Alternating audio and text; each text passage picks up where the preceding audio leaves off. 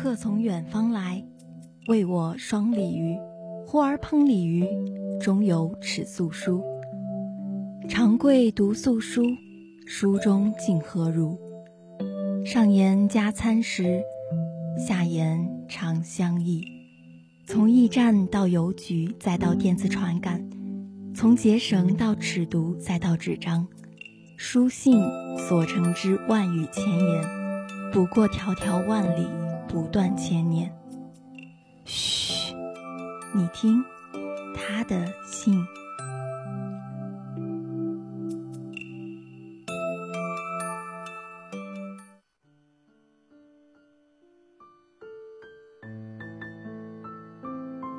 各位听众朋友，大家好，欢迎收听本期《他的信》。一个国家和一个民族的崛起、成长，伴随着必不可少也避无可避的伤痛。探索的路上，从来不缺少路障和迷雾。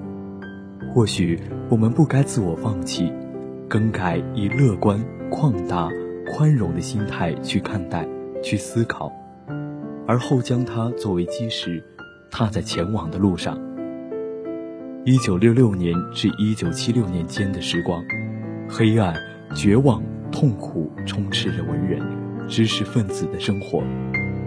有的人在这段岁月之中涅槃重生，也有人陨落在那个年代，更有人愿意怀着希望和光芒活下去，愿意在这无边的黑暗之中寻一抹光亮，坚强乐观地走完这布满荆棘的道路。城市学子呼应号召。心中放下装满知识和回忆的校园，放下充满温暖和爱的家，只身一人来到边疆，支援建设。大概是在艰苦的条件下更为卓越，更为渴望吧。对于知识，对于亲情也更为贪恋，但在那个地方来说是奢求啊。淘淘也是一名知青。但也不甘于仅作为一名知青，他内心渴望通过知识打开世界的另一扇大门，通过亲情来在这寒冷的世界中得到一份慰藉。絮絮叨叨地说几件小事情，就感觉很心满意足。那么今天就让主播小冉、樊潇一起来带大家认识一下这个内心盛满阳光的女孩淘淘。淘淘写给父母，一九七三年八月二十四日。亲爱的爸爸妈妈，你们好。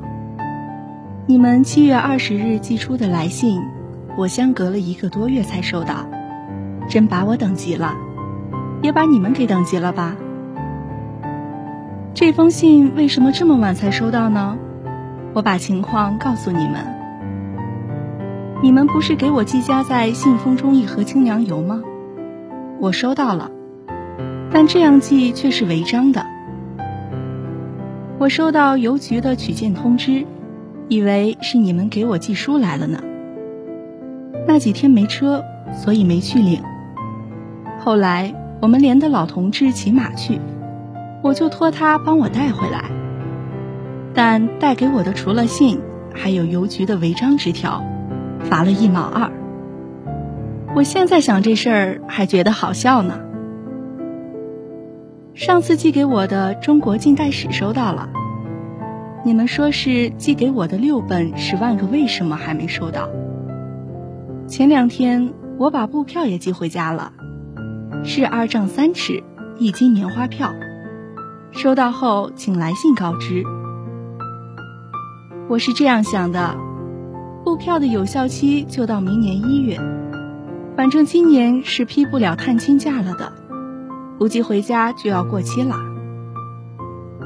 我和玲玲向连理要求，把我们俩分在一块儿回家。连理说考虑考虑。我是很希望和他一起回家的，时间还有五个月呢，但也快了。来边疆快两年了。衣服有好几件破了，衬衫也都短了，鞋也破了。现在能凑合到回家是最好的，所以，请你们准备好我以后回家需要的东西。可能你们看见我诉苦要生气吧，但事实就是这样。我知道父母会谅解我的。近来我的工作是剁马草，一天三剁，有三十个小坟这样的垛拼成一垛，八个男生四个女生，天天要走十一二里地，吃饭在那吃就干一上午，下午我们就是休息。工作是很累的，但是很痛快。早上走到那儿是七点一刻，八点半开始干。吃完午饭，下午三点回到连队驻地休息。这样的工作可能还要一星期，我就是喜欢永远有这样的活。我的入团申请前两天批下来了。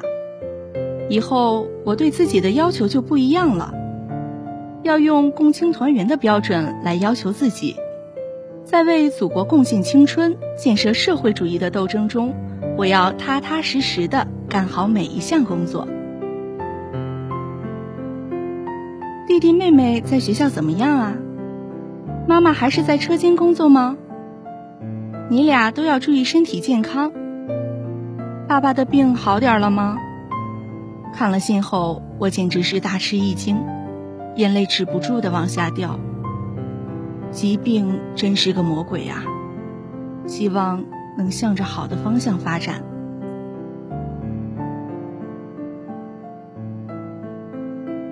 家里的经济情况如何？还可以吧。如果你们有什么困难，尽量告诉我，我量力而行。尽量承担女儿的责任，你们也不用向我隐瞒，我有什么困难是从来不向你们隐瞒的。快中秋了，希望你们能给我寄一点上海的月饼来。我们这儿的月饼简直是和上海五分钱一个的一样，味道一点也不好吃，所以我特想吃上海的。如果不好寄，怕压坏了就算了。我只不过是想想而已。我们班长邵文这次考进大学了，我真的为这件事高兴。我是很希望能够继续读书的，我喜欢读书。你能不能帮我弄到《哥达纲领批判：国家与革命》的辅导材料？我想看。别的也不多说了，请早日回信。女儿，淘淘，一九七三年八月二十四日晚。或许该常常思考，在时间的漫漫长河之中，该为自己找个依靠，给自己找份动力。淘淘是个聪明的女孩子，也是位坚强的女孩子。坚强如她，苦中作乐。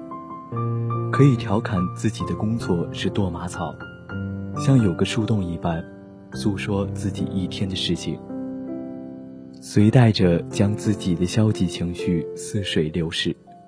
聪明如他，知道给自己在这寒冷和黑暗的环境之中寻一抹亮色，寻一分动力和力量，撑着自己走过这坎坷。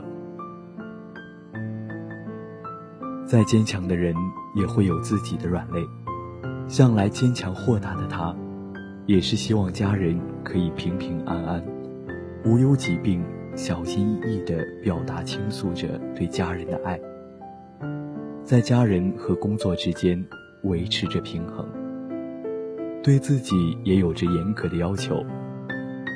我的入团申请前两天批下来了，以后。我对自己的要求就不一样了，要用共青团员的标准来要求自己，在为祖国贡献青春、建设社会主义的斗争中，我要踏踏实实的干好每一项工作。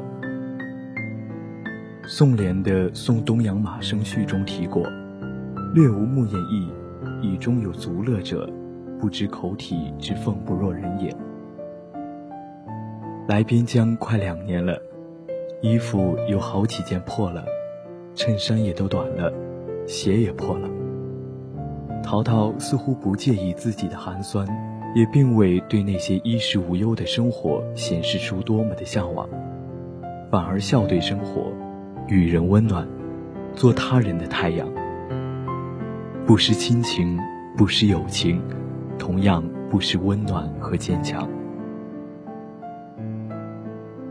身边的人一批批的通过各种途径离开，唯有一人在他的心中被提及。他们那群人中的骄子，或许他是想成为班长那样的人吧，也可能读书真的带给他快乐，带给他力量。值得期待的是，不久之后，淘淘就可以回到家人的身边。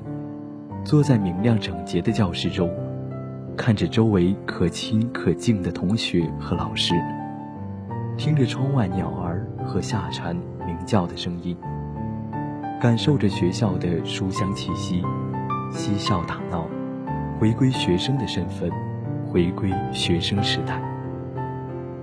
愿他可以永远保持这份童真和乐观。好了。今天的他的信到这里就要跟大家说再见了，请收听下一个板块《影渡南风》。